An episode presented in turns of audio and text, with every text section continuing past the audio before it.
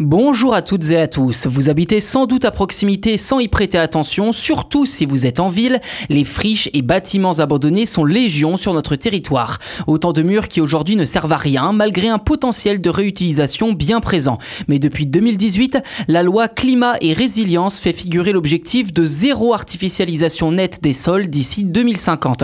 Autrement dit, l'interdiction d'artificialiser davantage de terres que celles qui ont été abandonnées.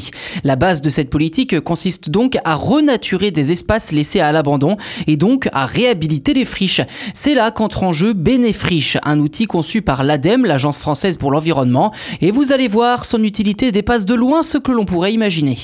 Mise au point l'an dernier, Benefriche est un tout nouvel outil développé pour le compte de l'ADEME avec le soutien du bureau d'études Arcadis et d'Efficacity. S'il s'adresse avant tout aux collectivités et aux aménageurs, tout le monde pourrait éventuellement en avoir l'utilité puisqu'il permet d'évaluer les coûts ainsi que les bénéfices socio-économiques et environnementaux liés à la reconversion des friches comparé à l'inaction ou à l'extension urbaine. Dans le détail, Benefriche analyse les différents scénarios possibles tels que la reconversion des friches en logement, la renaturation, l'implantation de parcs photovoltaïques, le développement de projets d'agriculture urbaine, la réhabilitation de bâtiments existants ou encore l'occupation temporaire dans l'attente d'une reconversion ultérieure.